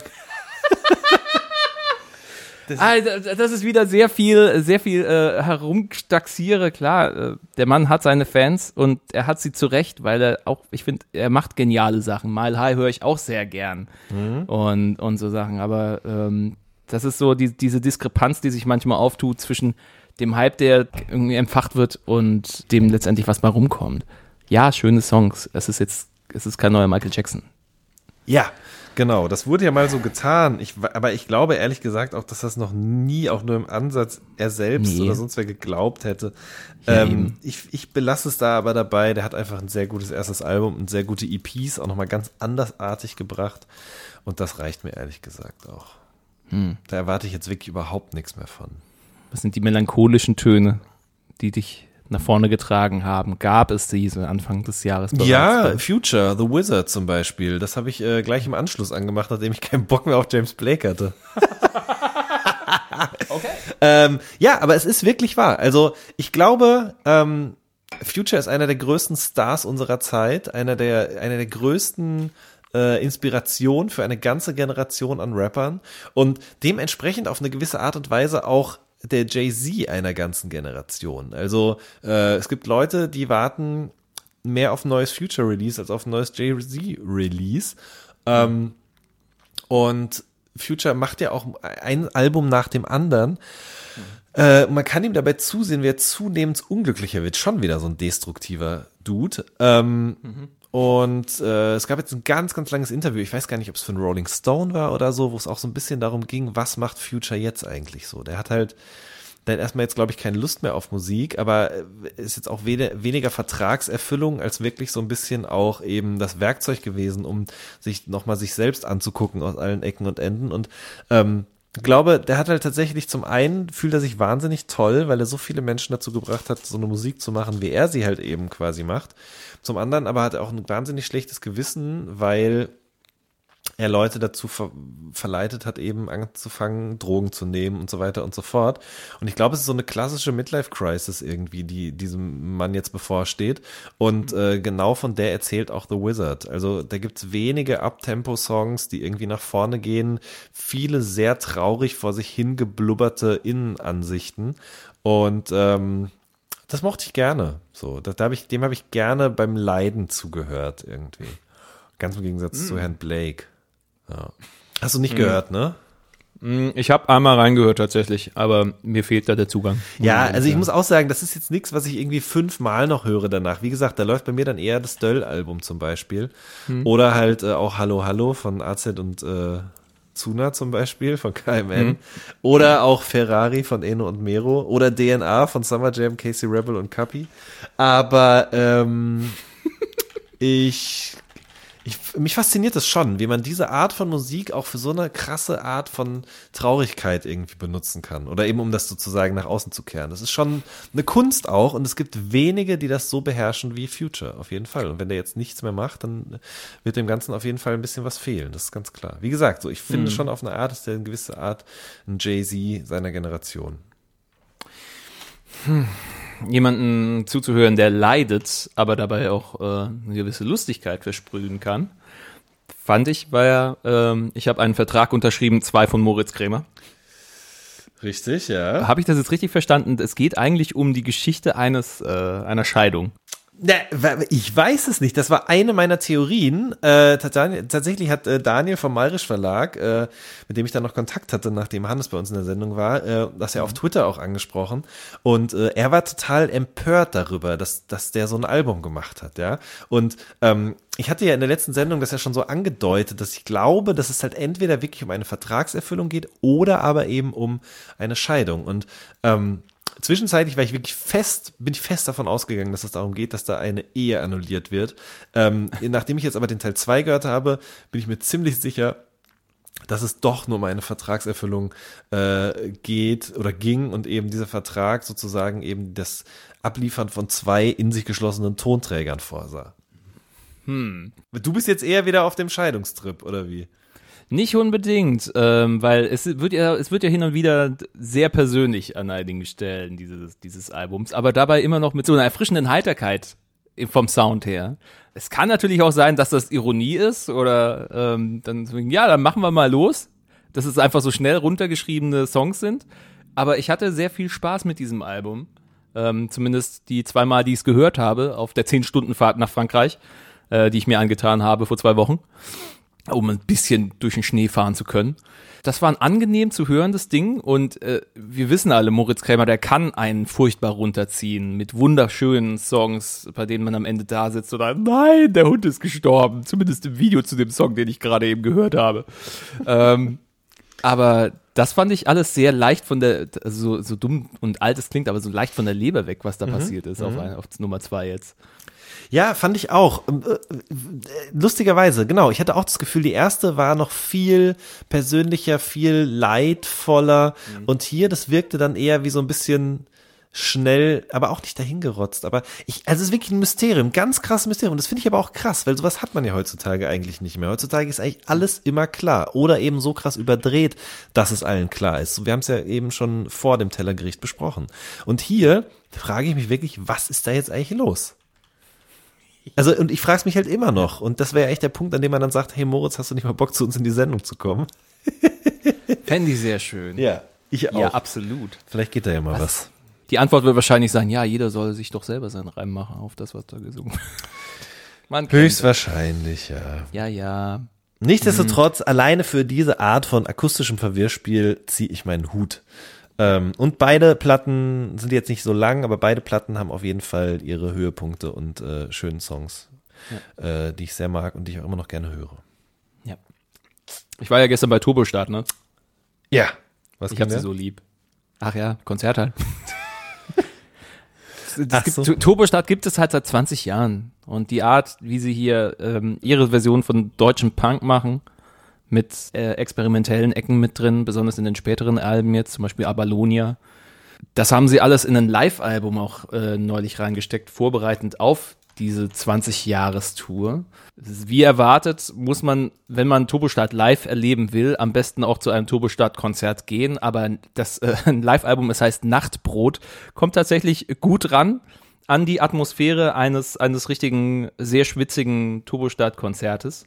Die Mitschreibparts, die Hits von sechs Alben, glaube ich, mittlerweile, den Spaß, den diese Band live hat, die ballern nicht einfach nur ihr Set runter, sondern die, die sind bei den Leuten. Und das finde ich immer das Schönste eigentlich an Turbostart-Konzerten, dass sie mit den Leuten einfach einen wunderschönen Abend verlie äh, verleben. Und die große Emotionalität, die halt diese Band durch ihre Songs, auch egal ob es jetzt Punk ist oder sonst wie, die, die, treffen einfach die Seele ganz dolle mit ihren Texten und mit, mit den Melodie, mit den Melodiegängen. Das kann man sich sehr gut geben. Also wer nicht diese Schön. Tour jetzt mitbekommen hat, Nachtbrot von Turbostart ist, ist ein fast gleichwertiger Ersatz für einen Konzertbesuch. Ich schaue gerade mal, was habe ich denn noch? Wir haben tatsächlich eigentlich fast alles auf meiner Liste jetzt schon besprochen. Das ist ja unglaublich. Äh, El Guni, Lightcore haben wir noch nicht besprochen tatsächlich. Ah. Äh, ist so ein bisschen im Grundrauschen, im Playlisten Grundrauschen untergegangen, natürlich. Ähm, oder das heißt natürlich, leider eher viel mehr. Ähm, ich habe auch ein Interview mit ihm gemacht für All Good, also einen Podcast mit ihm gemacht, der äh, der sehr viel Spaß gemacht hat und äh, ich finde auch das Album macht sehr viel Spaß. Ich meine, er hat jetzt so ein bisschen eben ohne diesen Hype einfach sein eigenes Süppchen gekocht. Es war ja schon so, vor zwei Jahren haben irgendwie alle nur über ihn und die, die da noch so mit dran hingen, geredet und äh, jetzt mittlerweile geht's woanders ab und auch noch viel, viel mehr tatsächlich. Aber ähm, genauso unbeeindruckt wie damals macht er auch jetzt einfach noch sein eigenes Ding und sagt so, ja, ich bin halt nicht drauf angewiesen. Nicht, weil ich ein Rich Kid bin, sondern weil einfach mir die Musik wichtiger ist als das Drumherum und ich mache das, worauf ich Lust habe. Und ähm, klar, das Album hat nicht so eine Hitdichte wie jetzt das erste oder zweite Tape. Das dritte war so ein bisschen, es war nicht schlecht, aber es war auch ein bisschen beliebig, finde ich. Aber Lightcore hat auf jeden Fall wieder sehr besondere Momente. Äh, Grün-Weiße Scheine zum Beispiel ist ein sehr, sehr guter Song. Zeit ist ein sehr guter Song. Und ich finde halt, er äh, experimentiert, also man merkt irgendwie, dass ihn das auch gefuchst hat, dass dieser Soundclash äh, so ein bisschen ihm ange an dran, ne, wie sagt man denn? Ähm, na, der hing ihm halt so nach irgendwie auf eine gewisse Art, ja. Diese Red Bull-Geschichte, Genau. wegen Oldschooler gegen neue Genau. Generation. Ja, Wer, richtig. wer es jetzt nicht mitbekommen hat, das war, glaube ich, vor einem Jahr oder so, als es stattgefunden hat. ungefähr, ne? so, ja, so, ein, genau, ja. so ein inszeniertes Battle-Ding, zwei Bühnen. Auf der einen Seite Sammy, äh, Echo und glaub, Afrop, genau, ja. Genau, und auf der anderen Seite eben Craig Ignatz, El Guni und der dritte. Sufjan vom Aslaks Camp, genau, ja. Jetzt, ja. Und das war, das war eine teils seltsame Veranstaltung und El Guni hat daran zu knabbern gehabt, hast du gesagt. Äh, ja, er sagt selber nein. Ich glaube, er hat er auch einfach nicht, weil er da, weil er sich das dann das nicht so an sich ranlässt. Aber es war halt schon so ein bisschen dieses Ding so, ey, der kommt und der macht alles richtig. Also nämlich eben, dass er sich nicht von einem Label vereinnahmen lässt, dass er eben nicht äh, sich in die Musik reinreden lässt und so weiter. Und dann kooperiert er eben mit dieser großen Firma. Es war eher so eine Außenwahrnehmung, so dass er dann die Leute gesagt haben, äh, wieso ist der denn jetzt auf einmal da mit Red Bull am Start? Und ähm, tatsächlich äh, muss man am Ende des Tages auch sagen, so ein, so ein Sammy hat halt einfach in Hamburg klar alle Leute hinter sich. Es war klar, dass da Ja. irgendwie eine größere Fanschaft zugegen war und ähm, dann Sufjan passte irgendwie auch nicht in dieses Dreiergespann so richtig rein. Er war auch eher so achte Wahl. Ne? Es gab vorher natürlich andere Wunschkandidaten, die deutlich besser gepasst hätten, aber abgesagt haben. Und wie gesagt, ich glaube, ihm war das relativ egal, aber in der Außenwahrnehmung hat es doch irgendwie so einen kleinen Knacks gekriegt. Und dann war dieses Intergalactica-Tape so, das, ich weiß gerade gar nicht mehr, kam das davor, kam das danach? Ich weiß es nicht mehr genau. Jedenfalls habe ich aber trotzdem immer noch so die Hoffnung gehabt, dass da was kommt. Und das ist jetzt halt wirklich passiert. Ähm, man merkt so, der experimentiert mit Flows, der experimentiert mit seiner Stimmlage und alles so Sachen, die halt keiner gerade macht, der diese Art von Sound macht. Also die Leute haben alle verstanden, wie es geht und hauen da jetzt immer weiter raus, raus, raus, möglichst vieles schnelle, kurze Songs, damit halt eben möglichst viel Geld damit verdient wird. Aber ähm, ich sag mal so, was diesen Soundentwurf angeht, ist Lightcore auf jeden Fall ähm, eine schöne Gegenbewegung. Äh, und das, das gefällt mir sehr. Also der, der macht einfach sein Ding und das soll er bitte auch weiterhin tun. An der Stelle nochmal ein Shoutout, Asa John, ähm, für, für Gästeliste für Köln. Was sehr schön war. Ähm, was auch fast funktioniert hätte, aber ich war auf jeden Fall drin und es war schön. Die Leute fressen ihm halt aus der Hand. Es ist halt ein Heimspiel Ja, gewesen ja. im CBE. Auch wenn es kurz mal technische Probleme gab, den Leuten war das so scheißegal. Die haben dann halt selber heilig angestimmt, glaube ich. Und hatten Spaß und nach fünf Minuten ging es weiter und äh, gerade mit dem Publikum hatte er wenig Probleme. Hütte vollkommen überfüllt und äh, dementsprechend nur das Beste. Ja. Alles Gute ist auch immer ein schöner Abschluss Richtig. einer Review. ja, das will. Ja. Ach, ich glaube, Ah, ähm, Schön. ja, man könnte noch Sachen sagen, aber ja, Balthasar und Fever, interessantes Album, Pop, Funk, äh, in- Indie irgendwie vermischt. Schön, dass es sie wieder gibt, aber so richtig umgehauen hat's mich nicht. Äh, Jungstötter, ich glaube, ich verstehe ich einfach nur nicht. Muss ich nochmal hören, Nee. ein, zwei Mal. Ist auch nicht, also ja, habe ich auch beim ersten Hören noch nicht so, bin ich noch nicht so durchgestiegen. Emotionaler, junger, aus Deutschland stammender Nick Cave-Fan. Ähm, hey, es klingt sehr ambitioniert und es klingt sehr emotional und hat wunderschöne Streichersätze drin. Ich muss das nochmal hören. Vielleicht brauche ich den richtigen Moment dafür. Bisher hatte ich ihn noch nicht. Ja. Love is. Genau. Ja, und ansonsten, So. ich glaube, das war's erstmal, oder? Ähm, ja, lass da nochmal schauen in ein paar Wochen, wie der Albemarkt sich weiterentwickelt. Und welche Highlights er ausspuckt. Es kommen ja, glaube ich, übermorgen jetzt schon wieder neue Sachen raus, ähm, denen man durchaus Aufmerksamkeit schenken könnte oder geschenkt hätte in diesem Podcast, wären wir ein paar Tage später, aber das ist nicht drin. Ähm, dafür haben wir eine Menge Highlights schon zum nächsten Mal zum Besprechen. Richtig, ganz genau. Was übrigens auch am Freitag rauskommt, ist äh, mein Buch. Könnt ihr uns hören, heißt das? Habe ich zusammen mit äh, David Bortot geschrieben. Mm, Das ist eine Oral History über den deutschen Rap. Äh, oder andersrum, wie es im Untertitel heißt, ein Oral History des deutschen Rap. Ähm, wir gehen auch auf Tour übrigens. Wir gehen auf Lesereise. Äh, das startet am 6.3. in Hamburg im Nordspeicher. Äh, die Dates gibt's auf janwen.de auf jeden Fall. Und ähm, ich würde mich auf jeden Fall freuen, wenn jemand vorbeikommt und mal Hallo sagt. Ich werde nicht kommen Richtig, du wirst leider und nicht es, ja, es hat persönliche Gründe. Richtig. Ich wollte gerade sagen. Das ist wirklich schade. Ähm, Ja, es kotzt mich auch an, aber so ist halt, ne? Ja. Liebelein. A Little Something, Folge 34. Wir schließen den Sack äh, mit einer schönen, äh, mit einer riesen Schleife, hauen uns Ohrenkerzen rein und sehen uns bald wieder. Janni, dir eine schöne Tour. Dankeschön. Ihr Lieben, euch alles Gute, wie Kotaro gerade so schön gesagt hat. Insbesondere dir natürlich. Bis bald, mein Herz.